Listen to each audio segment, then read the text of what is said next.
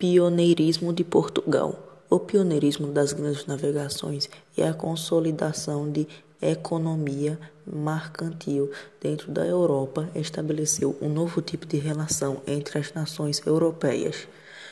O interesse na conquista de novas rotas comerciais e a descoberta de áreas de colonização permitiu uma relação competitiva entre as nações europeias.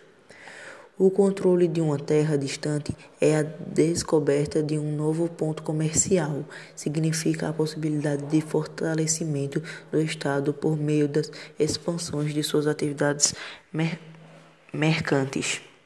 Apesar de termos essa situação competitiva se desenvolvendo ao longo da Idade Moderna, o papel pioneiro desempenhado pela nação portuguesa colocou este estado à frente de outros países durante um bom tempo, porque passamos a entender essas diferenças de Portugal em relação ao restante da Europa.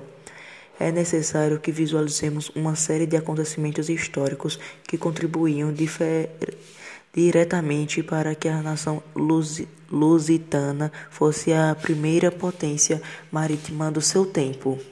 Na imagem abaixo podemos ver é, as pessoas competitivas por uma nova terra, que poderia ser um novo ponto comercial. E na segunda imagem vemos um barco em alto mar navegando para provavelmente em busca de novas terras para comércios. Um dos pontos que primeiramente diferencia acaso português está relacionado ao processo de formação de sua monarquia nacional, ao contrário do longo e desgostantes conflitos que marcaram a grande maioria dos processos de formação das monarquias nacionais.